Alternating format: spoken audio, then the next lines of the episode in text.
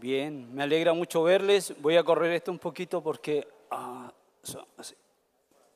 Ahí sí. Bien, para mí es un enorme desafío eh, estar aquí en este día de inauguración y ser quien comparta con ustedes eh, el mensaje. Así que no ha sido fácil, ha sido una tarea desafiante, pero, pero aquí estamos. Mientras tanto, quiero pedirles que abran sus Biblias en el libro de Nehemías, capítulo 1. Va a ser nuestro texto de predicación y, ya nos vamos a ir centrando en, en este pasaje bíblico.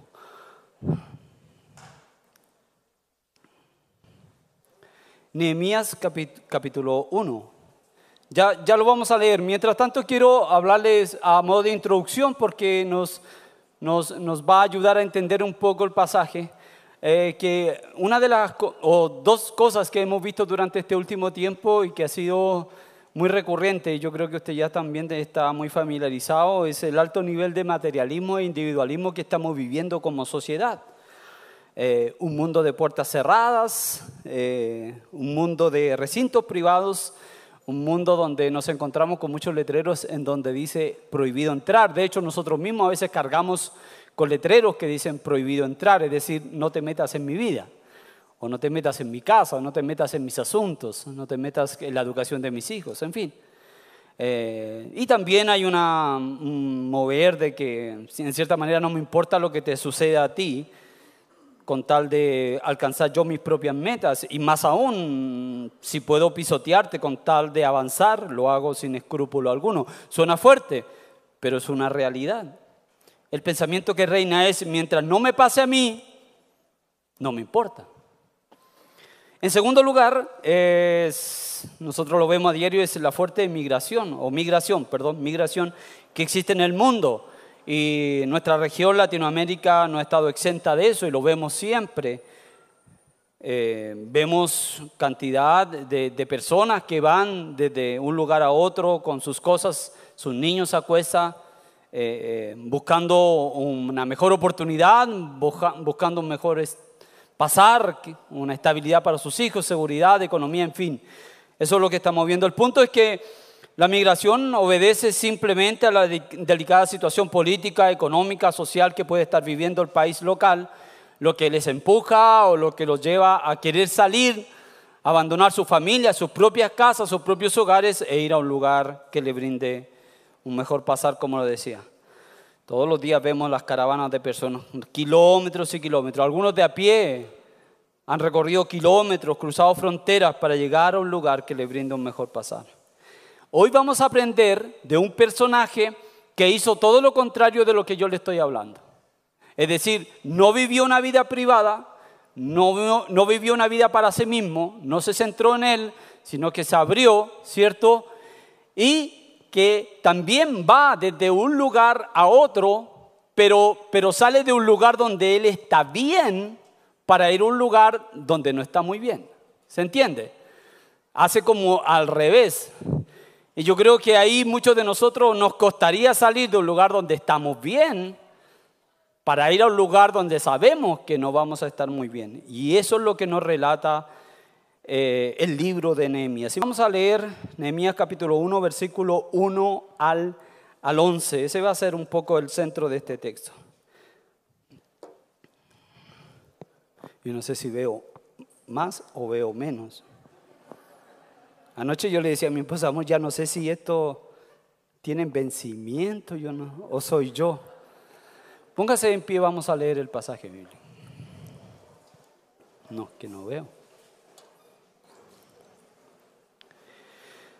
Bien, estas son las palabras de Nehemías, hijo de Jecalías. En el mes de Kisleu del año 20, estando yo en la ciudadela de Susa, llegó Hananí, uno de mis hermanos, junto con algunos hombres de Judá. Entonces les pregunté por el resto de los judíos que se habían librado del desierto y por Jerusalén.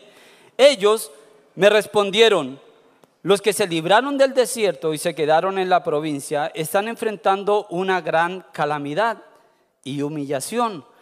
La muralla de Jerusalén sigue derribada con sus puertas consumidas por el fuego. Al escuchar esto me senté a llorar.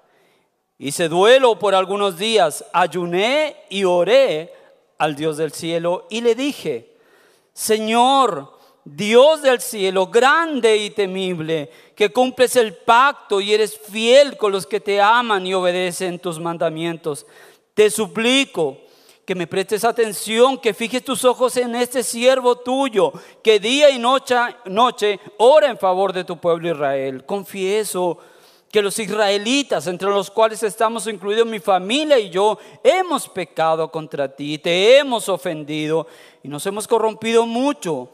Hemos desobedecido los mandamientos, preceptos y decretos que tú mismo diste a tu siervo Moisés. Recuerda, te suplico lo que le dijiste a tu siervo Moisés. Si ustedes pecan, yo los dispersaré entre las naciones. Pero si se vuelven a mí y obedecen y ponen en práctica los mandamientos, aunque hayan sido llevados al lugar más apartado del mundo, los recogeré y los haré volver al lugar donde he decidido habitar. Ellos son tus siervos y tu pueblo, al cual redimiste con gran despliegue de fuerza y poder. Señor, te suplico que escuches nuestra oración, pues somos tus siervos y nos complacemos en honrar tu nombre. Te pido que a ese siervo tuyo le concedas tener éxito y ganarse el favor del rey. En aquel tiempo yo era copero, copero del rey. Puede tomar asiento. Nehemías, queridos hermanos, es un libro que cierra toda la historia del Antiguo Testamento. Toda la historia en aspecto cronológico e histórico se cierra. El Antiguo Testamento se cierra con este libro. Los 70 años de la cautividad han terminado y a raíz de un decreto eh, dado por el rey Ciro, un conquistador del imperio babilónico, ha comenzado el retorno de los que habían sido deportados y estaban cautivos en, Babilonia y comienzan paulatinamente a regresar. Y hay tres retornos. El primero está dirigido por Zorobabel, el segundo retorno está dirigido por Esdras y hay un tercer retorno, este, el que estamos viendo ahora, que es dirigido por por Nehemías, por Nehemías.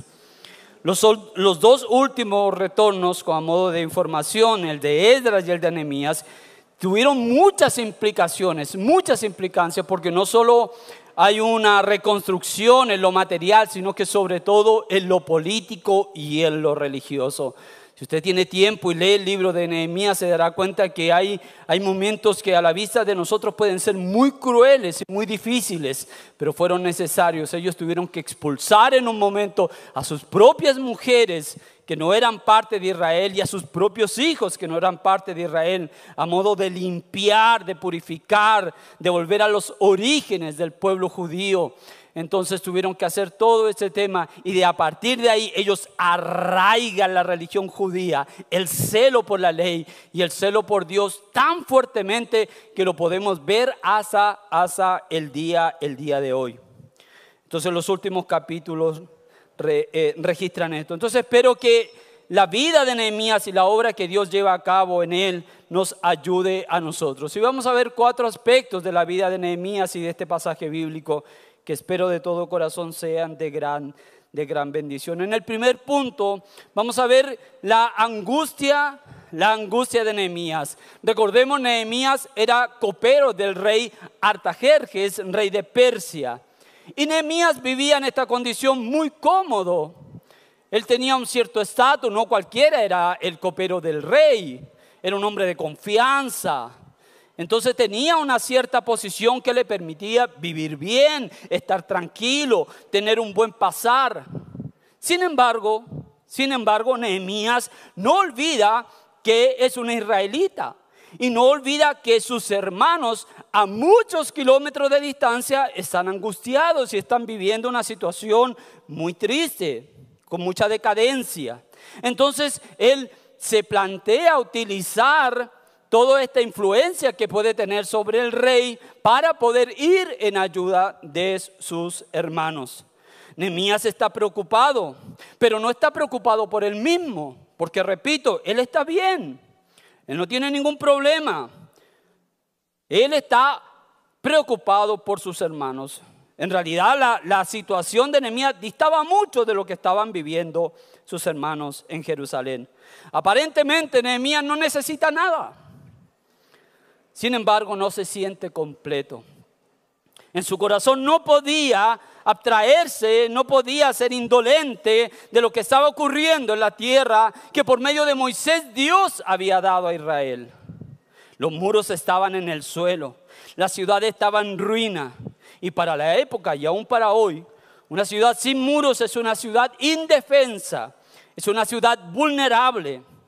Hoy nosotros mismos vemos y nosotros lo hacemos nosotros enrejamos nuestras casas, ponemos protección y hoy en día le ponemos protección a la protección porque se están robando hasta la protección. Entonces ponemos verdaderas fortalezas, rejas, alarmas porque nos queremos sentir seguros y en ese en el fondo se transforman en nuestros muros. Israel además estaba viviendo el escarnio, la humillación y la burla de sus vecinos, porque este gran Israel este Israel que cuando marchaba por el desierto, los, los vecinos, los países vecinos temblaban cuando Israel marchaba porque sabían que este era un ejército poderoso y que Dios iba delante de él. Este Israel estaba totalmente indefenso y totalmente en ruinas. Hoy vemos un mundo donde las murallas de la moral, de los valores, de los principios están en el suelo Hoy hombres venden sus almas por alcanzar riquezas.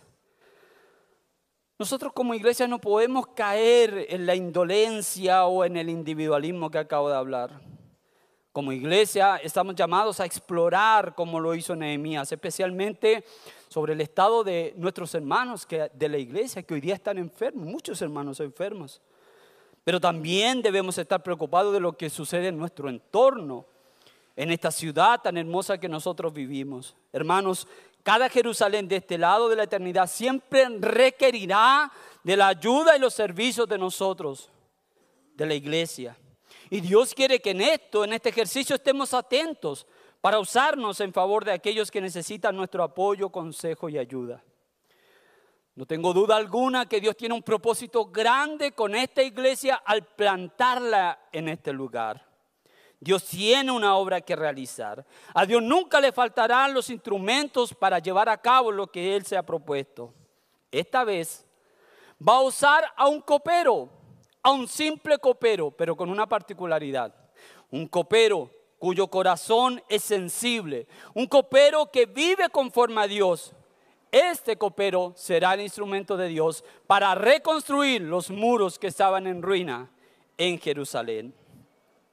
En segundo lugar, vemos que Nehemías, ante la noticia que está recibiendo, él va a tener dos tipos de reacciones.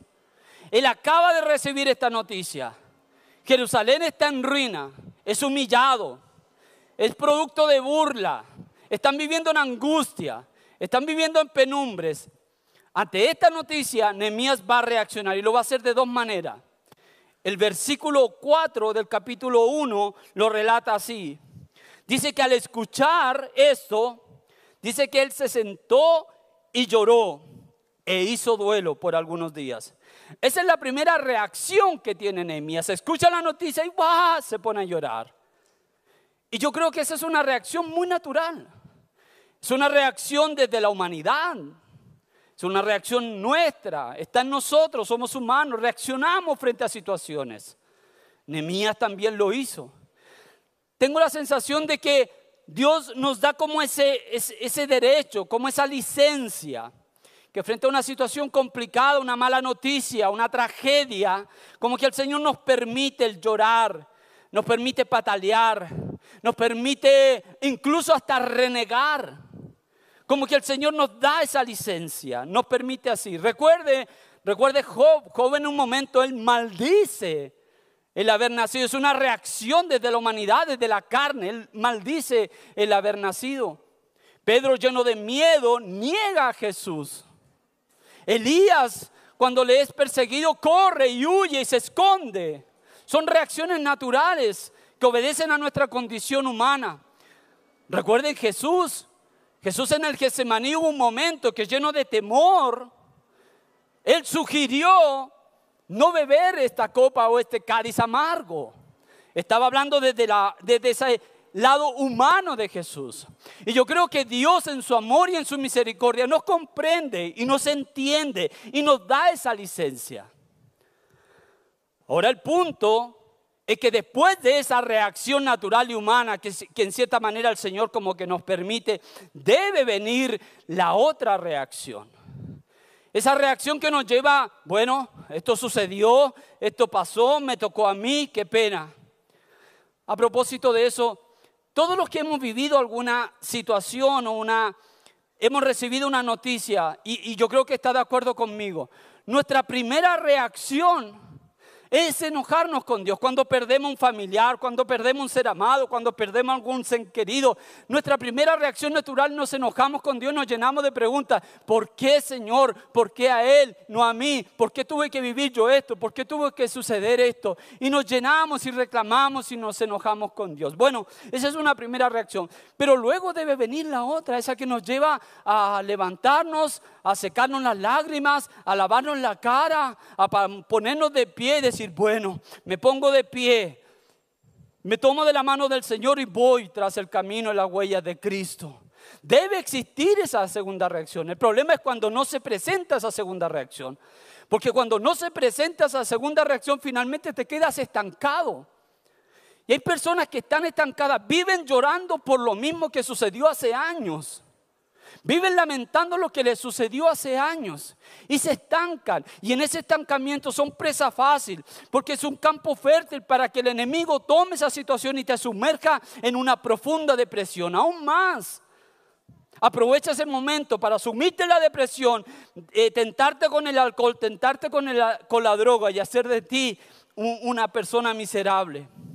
El cristiano está invitado de alguna manera a salir, a despertar, a tener esa segunda reacción. No nos podemos quedar en la primera reacción. Tenemos la licencia de, gritar, de llorar, de patalear, hágalo. Yo siempre cuando visito situaciones así o personas que han perdido algo, no, no retenga el llanto, llore todo lo que quiera, reclame todo lo que quiera, pelee todo lo que quiera. Pero yo la voy a esperar porque debe haber una segunda reacción. Usted no se puede quedar ahí. Y fíjese, Nehemías la tuvo. Nehemías lloró, lamentó, entró en luto, pero no se va a quedar ahí. Nehemías va a reaccionar. Y lo dice el versículo. Ayuné y oré a Dios. ¿Qué hizo? Ayunó y oró. Y cuando él va a orar, lo va a hacer con un propósito. No va a hacer una oración así. Esta es una reacción que todos debemos tener. Dios entiende y nos comprende, pero nosotros debemos reaccionar. Nehemías luego que se desahogó, luego que lloró, se levantó y tuvo esa segunda, esa segunda reacción. Nehemías va a ir más allá de un simple lamento, se va a disponer a hacer algo que muy pocos lo harían. Se dispone a ir frente al rey y hacer una petición que ya vamos a ver adelante. Antes de ir al rey, obviamente Nehemías va a Dios, apela a él primero, antes de presentarse ante el rey. Esto lo hace para tener plena confianza en su petición. Queridos hermanos, nuestras oraciones deben estar secundadas con esfuerzos serios y determinantes, no orar por orar. Yo voy a orar, pero con un propósito serio, con un propósito determinante. Lo voy a hacer así.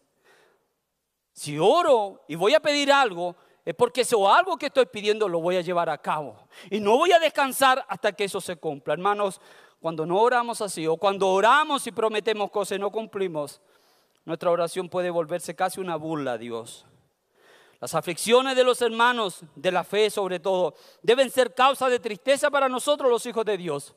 Pero nos deben mover especialmente a la oración, pero también a la acción. Nemías oró a Dios este Dios que es mucho más mayor, que es infinitamente mayor que el rey al cual él se iba a ir a presentar, Artajerjes.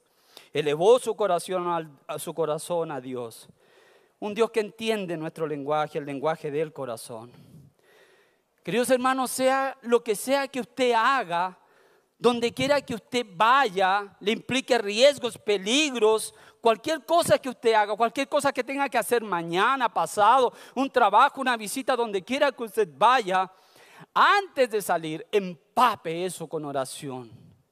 Llene ese lugar con oración.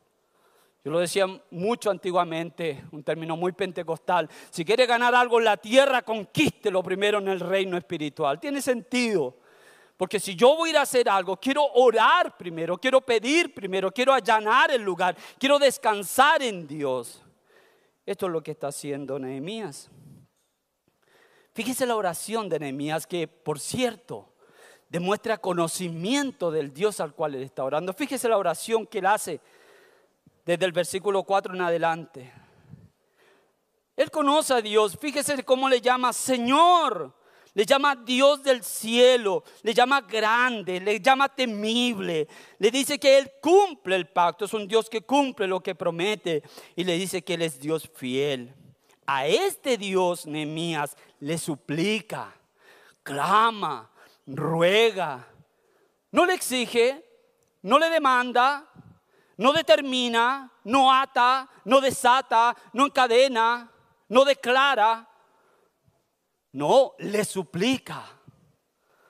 Y confiesa los pecados de sus hermanos como si fueran los del mismo. Y me recuerdo a Daniel, cuando Daniel pide perdón por los pecados del pueblo y los hace suyos. Y vea lo hermoso de la oración de Nehemías. Le recuerda a Dios sus palabras. Le recuerda que Él ha prometido. Y esas palabras son de esperanza. Desde que Nehemías comienza a orar, escuche bien, desde este punto hasta que se presenta el momento que él entra donde el rey y se da la situación, hasta este momento han transcurrido cuatro meses. Cuatro meses quiere decir que Enemías no oró una semana, no oró dos semanas, no oró tres días, no. Él oró cuatro meses y ayunó cuatro meses. ¿Dónde dice eso? Capítulo 1 dice que en el mes de Kisleu, es un mes, pero en el capítulo 2 dice en el mes de Nisan, entre el mes de Kisleu y el mes de Nisan hay cuatro meses, quiere decir que él estuvo cuatro meses orando, él no paró de orar. Lección para nosotros, pues nosotros a veces queremos pedirle algo a Dios y oramos una semana y como no vemos respuesta soltamos la oración. No, él permaneció, él permaneció hasta el momento en que recibió la respuesta. Y ese es el tercer punto. Nehemías recibe la respuesta a su oración. Y en todo, hermanos, en todo, y es promesa de Dios, cada vez que nosotros oremos vamos a recibir respuesta. Porque la oración del justo es poderosa y es eficaz. Y Dios nos dice, pida y se les dará, busquen y encontrarán, llamen y se les abrirá, porque todo el que pide, recibe. Y el que busca y al que llama, se le abre. Y Nehemías después de, haber orado y haber pedido a Dios, Dios ayúdame para hallar gracia delante del rey. Yo le voy a a pedir algo, pero quiero hallar gracia para que cuando sea el momento yo encuentre la respuesta que estoy buscando. Y eso duró cuatro meses hasta que llegó el momento. Llegó el momento. Capítulo 2. Vea lo que dice. Un día en el mes de Nisan del año 20 del reinado de Artajerjes, al ofrecerle vino al rey, como él nunca antes me había visto triste, me preguntó, ocasión, ¿por qué estás triste? No me parece que estés enfermo, así que debe haber algo que te está sucediendo o causando dolor, perdón. Dice que él sentí mucho miedo y le respondí, que viva su majestad para siempre. ¿Cómo no he de estar triste? Si la ciudad donde están los sepulcros de mis padres se halla en ruinas, con sus puertas consumidas por el fuego, ¿qué quiere que haga? replicó el rey. Ah, ahí está. Encomiéndame al Dios del cielo, le respondí. Si a su majestad le parece bien, y si este siervo suyo es digno de su favor, le ruego que me, ¿qué dice ahí? Que me envíe a Judá para reedificar la ciudad donde están los sepulcros de mis padres debe haber sido un muy buen copero Nehemías porque el rey está preocupado. Ya, pero ¿cuánto durará tu viaje? ¿Cuándo regresarás? Estaba preocupado porque regresara. Me preguntó el rey, que tenía a la reina sentada a su lado. En cuanto le propuse un plazo, el rey aceptó enviarme. Respuesta a la oración de, de Nehemías. Queridos hermanos, Nehemías particularmente me llama profundamente la atención. Fíjese lo que pide. Nehemías le pide al rey que lo mande a quién? A él, ¿cierto? Nehemías tenía la confianza para haberle dicho, rey, mira, nosotros llevamos años, hay cierto grado de confianza. ¿Por qué no mandas una cuadrilla de esclavos a trabajar? ¿Por qué no mandas a, una compañía de soldados que vayan a trabajar? Y yo te sigo sirviendo el vino, estoy a tu lado sirviéndote, para mí es un placer. Y desde acá yo oro y pido por ellos para que reconstruyan. Nehemías pudo haber pedido todo eso, pero no lo hizo. ¿Qué dijo? Envíame, envíame a mí. Qué maravilloso. Nemías estaba bien, él estaba cómodo, gozaba de buen pasar. Quizás después de cada jornada de trabajo se sentaba en su cómodo sillón frente a un Smart TV de 60 pulgadas y podía ver sus series favoritas. Pero no, Nemías prefirió salir de su confort, prefirió ir él a trabajar y prefirió ir él a construir. Y dijo, envíame a mí, yo quiero ir. ¿Qué pasaje se le viene a la mente inmediatamente cuando escucha esto?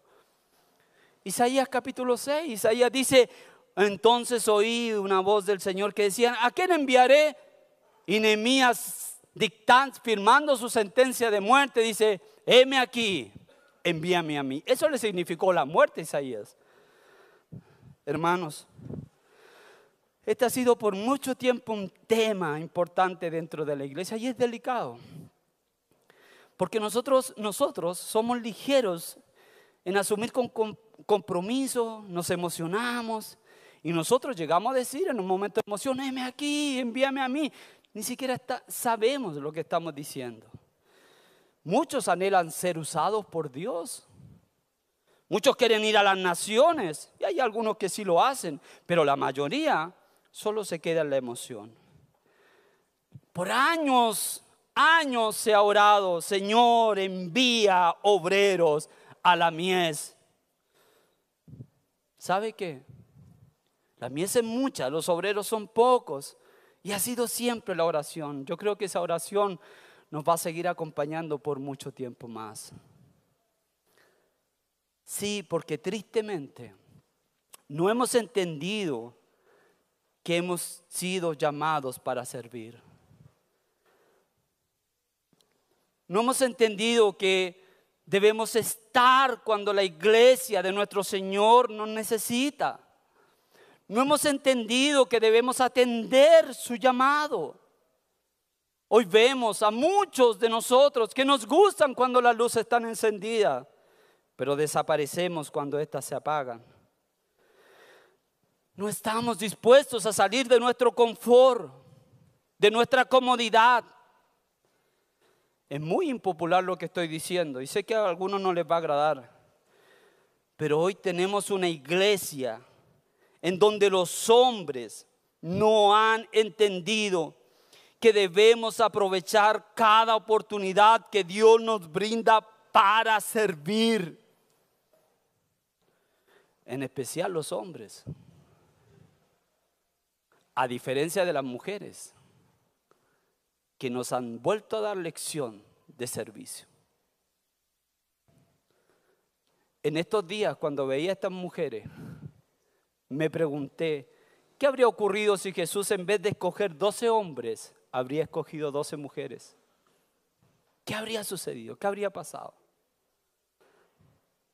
No tuve respuesta. Jesús es Dios, Él no se equivoca. Nosotros sí. Hermano, si usted es alguien que quiere liderar, ser usado por Dios, debe saber que debe servir, debe colocarse el overol, debe salir de su confort. Si no está dispuesto a eso, déjeme decirle que es muy poco probable que Dios le use, o al menos no como usted espera. Y repito esto, es muy impopular, pero déjeme darle un ejemplo bíblico. ¿Usted sabe cuál fue el primer mártir de la iglesia? ¿Quién? Esteban. ¿Usted sabe a qué puesto postuló Esteban? ¿A qué cargo postuló Esteban?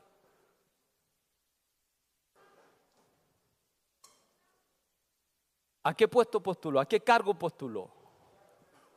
A servir las mesas, a ser un diácono. Él no postuló a ser un líder de los grupos de conexión.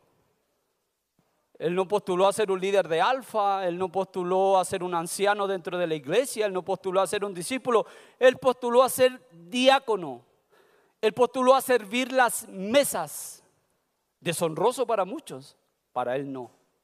¿Y sabe cuál fue la condición o una de las condiciones más importantes para que él fuera escogido para servir las mesas? Que él tenía que ser lleno del Espíritu Santo. Era uno de los requisitos más importantes. Usted puede decir, ¿se requiere ser lleno del Espíritu Santo para ser un diácono, para servir las mesas? ¿Se requiere eso? Sí, se requiere. Claro que sí. Porque un hombre lleno del Espíritu Santo, como Nehemías, va a llorar por la gloria de Dios. Se va a quebrantar y va a buscar la gloria de Dios. Va a orar incansablemente por la gloria de Dios y estará dispuesto siempre a ir, a estar, a, a acudir al llamado. Un hombre que está lleno del Espíritu Santo nunca se va a quedar impávido mientras sus hermanos se rompen las manos trabajando. Nunca, hermano. Jamás. Un hombre lleno del Espíritu Santo hace de sus palabras una acción. Y todo con un propósito, buscar la gloria de Dios. Nada más, nada más que eso. Por lo tanto, hermanos queridos, vemos el ejemplo de un hombre que está bien, que está cómodo, pero que no le importa y quiere ir a un lugar de ruinas, a un lugar acabado, a un lugar de angustia, a un lugar de lamento, a un lugar de tristeza. Va a salir de aquí para ir allá. Y eso es lo que Dios está buscando. Y este hombre sale en esa dirección, va en esa dirección. Y el cuarto punto de esta enseñanza es que una vez que llega al lugar, inspecciona el lugar, llama al pueblo, llama a las personas, llama a, los hombres, llama a las mujeres, llama a todos los que están ahí y los comienza a animar y los comienza a motivar para echar mano a la obra, para trabajar, para meterse en el lodo, para meterse en el barro, para tomar ladrillos, para tomar piedra, para tomar carretillas, palas, chuzos, yo digo chuzos, no sé cómo lo dicen acá, pero pero a tomar todas las herramientas para construir, para reconstruir. El capítulo 2, versículo 17, vea cómo lo registra. Dice, aquí lo tengo. Por eso les dije, ustedes son testigos de nuestra desgracia, sí. Jerusalén está en ruina, sus puertas han sido consumidas por el fuego. Pero vamos, anímense, reconstruyamos la muralla de Jerusalén para que ya nadie se burle de nosotros. Entonces les conté cómo la bondadosa mano de Dios había estado conmigo. Les relaté lo que el rey me había dicho. Al oír eso, exclamaron, manos a las obras, mano a la obra. Y unieron la acción a la palabra. Nehemías llegó a Jerusalén, inspeccionó el lugar, reunió a la gente y los invitó a poner mano a la obra. Él no quería hacerlo, quería, no quería hacerlo solo, quería que todos se sintieran parte, que todos trabajaran. La respuesta no se dejó esperar, manos a las obras y unieron la acción a la palabra. Eso fue lo primero. Lo segundo, que cuando ya comienzan a trabajar y ya empiezan a echar mano a la obra y empiezan, se empieza a levantar el enemigo se empiezan a levantar los opositores, se empieza a levantar toda una confabulación para impedir que ellos reconstruyeran. Y eso suele suceder así, suele pasar así. Queridos, cada vez que Dios vaya a hacer algo nuevo y grande, que es lo que creo que va a hacer aquí, el enemigo se levantará para obstaculizar, para interponerse lo que Dios ha venido a hacer. Él no vino sino a matar, a robar, a destruir todo. Y así fue Zambalat, el Oronita, era un dirigente samaritano y oficial del imperio. Al ver lo que Dios estaba haciendo, se confabuló con otros para atacar y destruir lo que Nehemías y el pueblo estaba construyendo. Fíjese el capítulo 4, versículo 1 al 3. Así lo dice, cuando Zambalá se enteró de que estábamos reconstruyendo la muralla, se disgustó muchísimo y se burló de los judíos ante sus compañeros y el ejército de Samaria, dijo, ¿Qué están haciendo estos miserables judíos? ¿Creen que se les va a dejar que reconstruyan y que vuelvan a ofrecer sacrificios? ¿Piensan acaso terminar en un solo día? ¿Cómo creen que de esas piedras quemadas y esos escombros van a hacer algo nuevo? Tobías el, amonito que, el amonita que estaba junto a él añadió, hasta una zorra, si se sube a ese montón de piedras, lo echará abajo. Fíjese cómo se confabulan todos. Queridos hermanos, siempre va a haber un zambalat, siempre va a haber oposición. Pero ante todo este intento de ataque, Nehemías, Nehemías y el pueblo seguían trabajando y seguían orando. Ellos no se cansaban. La tarea no era fácil, el trabajo era duro, pero la confianza estaba puesta en Dios. No dejaron de orar. La oración fue la respuesta a todo intento de ataque que venía en contra de ellos. Nehemías se puso bajo la protección divina, el mismo y toda la causa. Así que seguían trabajando. Queridos, siempre va a haber un zambalat. El mundo está lleno de orgullo. El mundo está lleno de egoísmo. No todos van a estar contentos con que estemos acá. Hay zambalada allá afuera. También tenemos zambalada, algunos zambaladas dentro. Pero hermano, nuestra confianza debe estar puesta en el único, en Dios, en nuestro Señor. Repartieron el trabajo para que todos supieran que tenían que hacer y así se dedicaran con el deseo ferviente de alcanzar todo con excelencia. No había contención entre ellos, no había división entre ellos. Cada uno aportó con lo que podía. Las mujeres ayudaron con esfuerzo en el avance de la obra. Cada uno de acuerdo a las posibilidades, todos unidos. Todos unidos. El pueblo trabajó con entusiasmo, las familias unidas. Maravilloso escenario que todos quisiéramos ver. La oración, el trabajo fue el método de Nehemías y el pueblo. Y debiera ser también el nuestro. Es tiempo, hermano, este tiempo es para doblar nuestras rodillas y al doblar nuestras rodillas y orar, alcanzar el cielo con nuestra oración y todas nuestras preocupaciones, todos nuestros temores, ponerlos delante de Dios. Hermanos, antes de usar cualquier medio, orar, orar y orar, fortalecernos en la oración. Debemos comenzar a doblar rodillas. Aquí tendremos oposición. No crea que no. Y ya la hemos tenido. Y no se trata de gente alrededor que se oponga, que grite, que desfile con letrero. No, queremos una iglesia cristiana aquí. No. Sino que hay oposición y hemos tenido mucha. Llegamos aquí, esto ya lo vieron en la fotografía, esto estaba feísimo. Las lluvias, se nos llovió, se nos inundó, se nos rompió más de una callería, se nos volvió a inundar. No encontrábamos herramientas necesarias. Costaba que nos trajeran los materiales. Los materiales es una oposición, está en las nubes, el hierro está en las nubes. Se nos presentaron muchas oposiciones, pero ahí estábamos todos los días. Y todos los días los hermanos, y todos los días trabajando, y todos los días la misma hermanita a la hora del jugo llegaba con su jugo y el mediodía. Y al mediodía, todos los días el almuercito ofrendado por la hermana. Y nos sentábamos a comer y mirábamos, iremos a terminar, no iremos a terminar. Y había oposición. Había oposición siempre.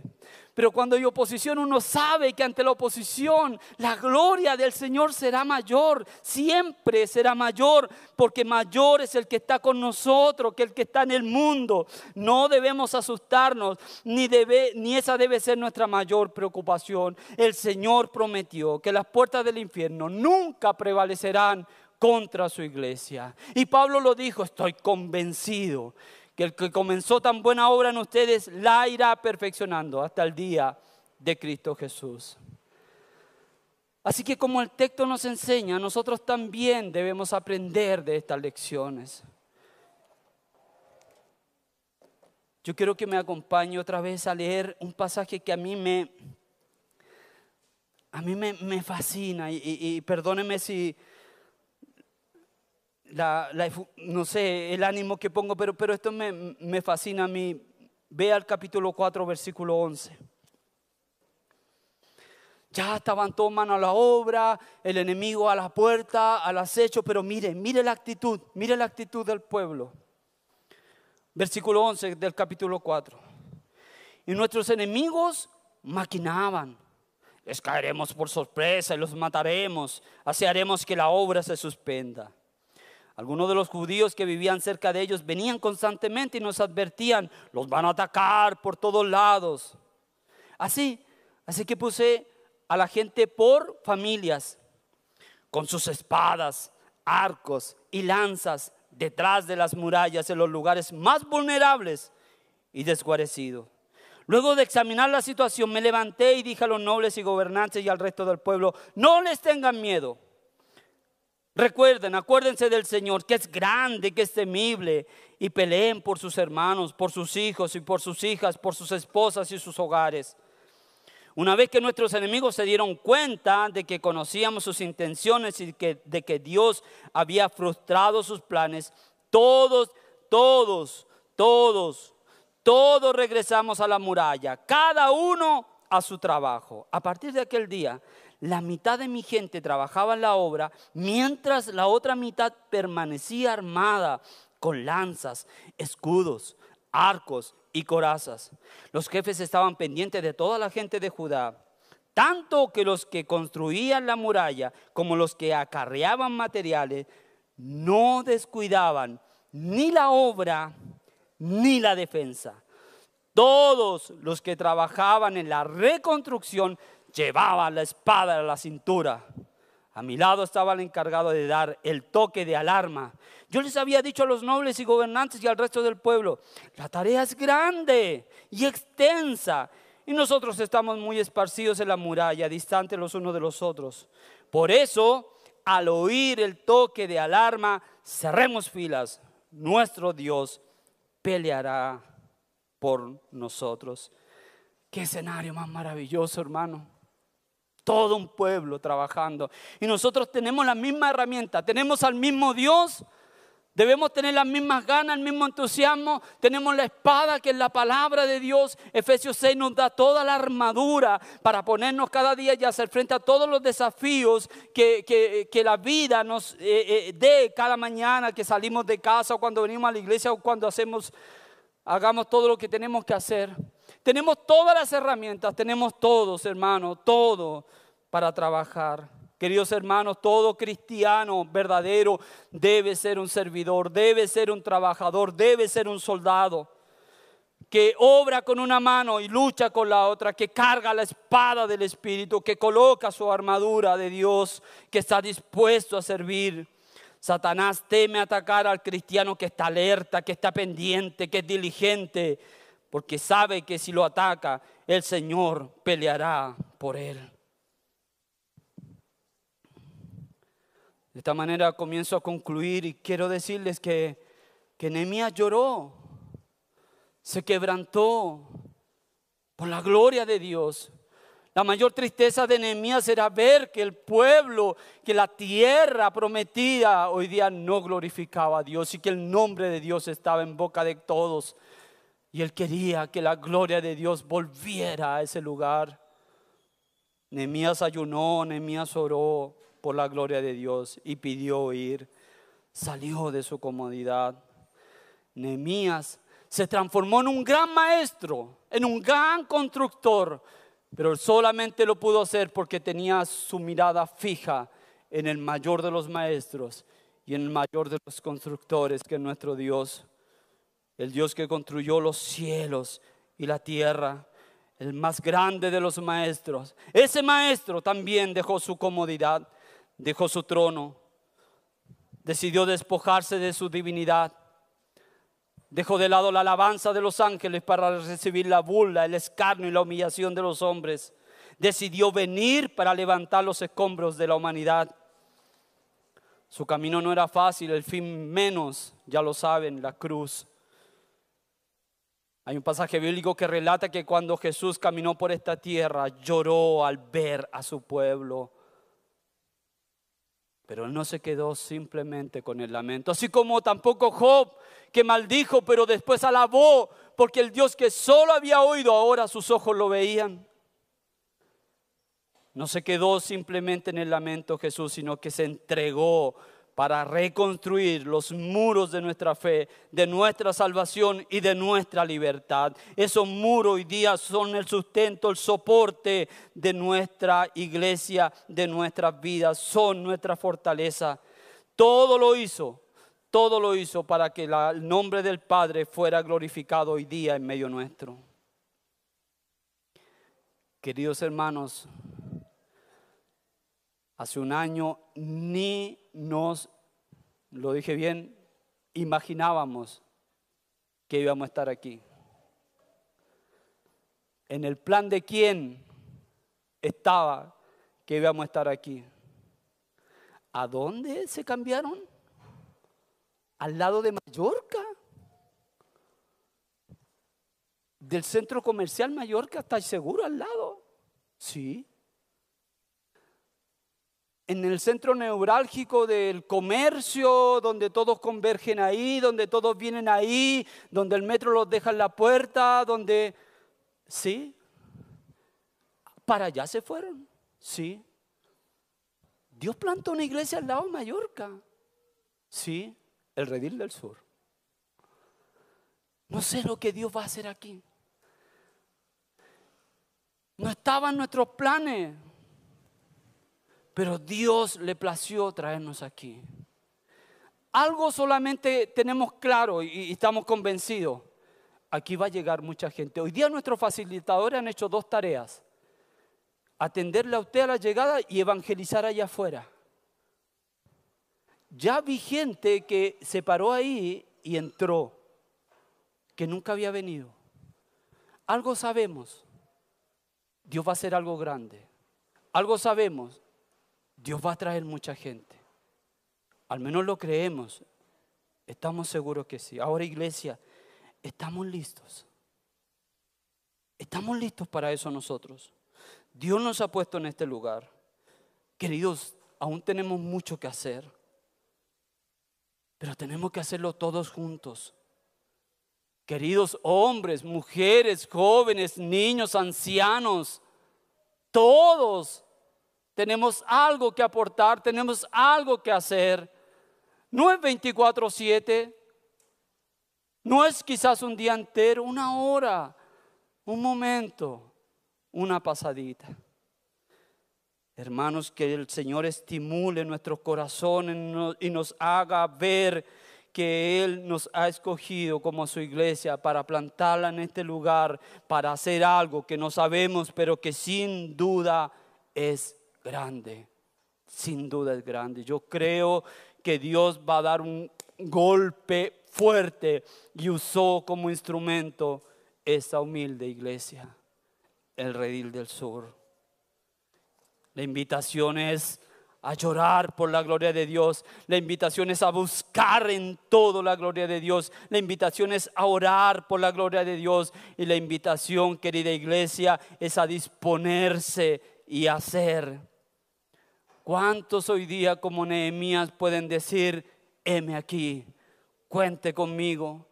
Querido hermano, querida hermana, querida iglesia, yo le invito a provocar una revolución en todo el Valle de la Burra. Vamos a gritar fuerte, que se oiga fuerte, que Jesucristo es el Señor de nuestra vida y que Jesucristo tiene algo importante para toda esta, esta ciudad.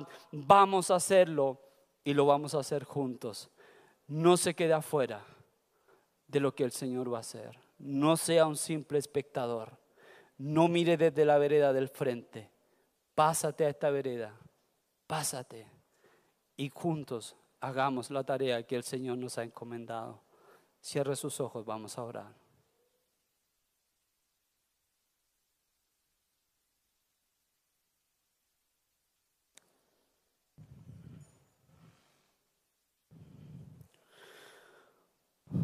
Oh Dios del cielo, gracias por esta palabra. Y Señor, descanso en ti de que esto ha sido lo que tú querías hablar a tu iglesia, a los tuyos, a tus hijos. Descanso, Señor, descanso en ti. Señor, mira a esta tu iglesia. Mira el corazón de cada uno de mis hermanos. Mira a las familias de ese lugar. No sabemos, Señor, qué vas a hacer tú, pero aquí estamos. Y junto con la exhortación en amor, sin querer agraviar a nadie, sino que en amor anima nuestros corazones. Anímanos, Señor, porque es el deseo que, que en estos tiempos difíciles, en estos tiempos en que tu venida está cada vez más cerca, no queremos que nadie se quede afuera, que nadie se sienta excluido y que todos sepan que pueden aportar, que pueden trabajar, que somos una familia que somos una iglesia y que todo lo que hacemos lo hacemos para la gloria de Dios. No buscamos otra cosa, Señor, sino evidenciar que tú eres el centro y que se trata de ti, Señor, y no de nosotros. Esa es tu obra. Estamos frente a un desafío grande. Estamos frente a un reto grande. Hemos salido de alguna manera del anonimato, del escondite en el que estábamos y nos has traído a un lugar público. Señor, no estamos en el centro comercial, pero estamos con una vitrina grande aquí afuera. Y muchos pasarán y mirarán y quizás cotizarán y preguntarán. Permite que a esos que tú traerás, permite que a esos que tú añadirás, esos que vendrán puedan ser recibidos en amor, que puedan sentir el abrazo, el amor, el cariño tuyo a través de nosotros, que se sientan amados, aceptados, queridos. Muchos vendrán a construir sus muros. Muchos vendrán a reconstruir los muros de su familia, de sus matrimonios, de la relación con sus hijos y, querrán, querrán sanar esas relaciones y querrán volver a construir, no como habían construido antes, sino que ahora, aquí en la iglesia, todos tenemos algo para hacer, Dios. Ayúdanos, pero anímanos, anímanos, Dios, anímanos. Despierta al que está dormido, levanta al que está caído. Fortalece, Señor, al que se siente débil. Todos tenemos algo para entregar, todos tenemos algo para dar, Señor. Señor, que tu gloria llene este lugar. Que este sea un oasis para los que llevan una vida de desierto. Que ese sea el mayor refrigerio para el que tiene sed. Que en este lugar hayan pan y sacien el hambre espiritual. Que en este lugar encuentren la luz a su oscuridad. Y tú eres todo eso. Gracias por traernos aquí. Gracias por escogernos a nosotros. Gracias por ponernos en este punto de partida en esa carrera. Gracias. Dios nos vio a nosotros, a ti y a mí. Y lo vamos a hacer. Porque no depende de nuestras fuerzas, dependemos de Él. Y lo vamos a hacer porque no es para nuestra gloria, es para la gloria de Dios. Y lo vamos a hacer porque no estamos solos, Él está con nosotros. Vamos a cantar, vamos a responder y vamos a decir, sí Señor, todo lo haremos para la gloria tuya, Señor. Así será. Póngase de pie, vamos a cantar.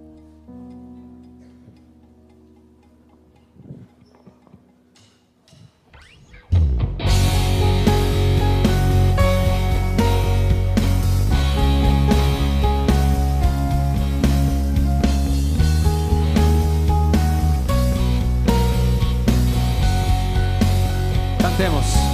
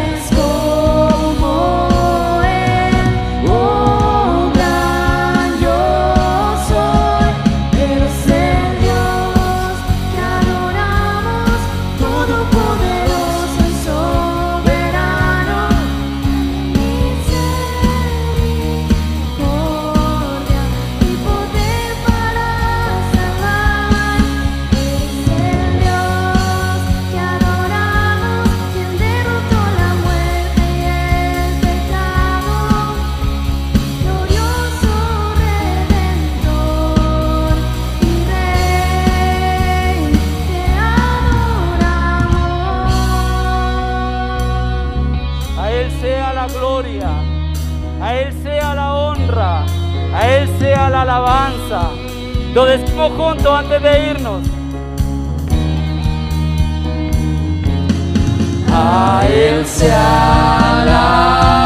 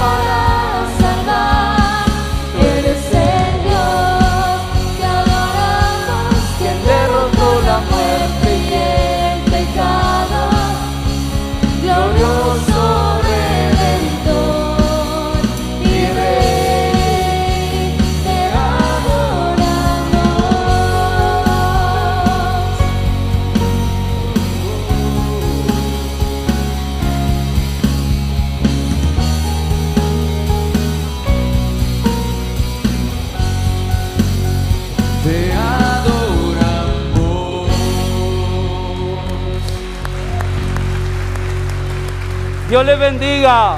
Feliz retorno a casa. Oren mucho por este lugar. Nos vemos el próximo domingo, 9 y 11 de la mañana. Que el Señor les bendiga. Gracias.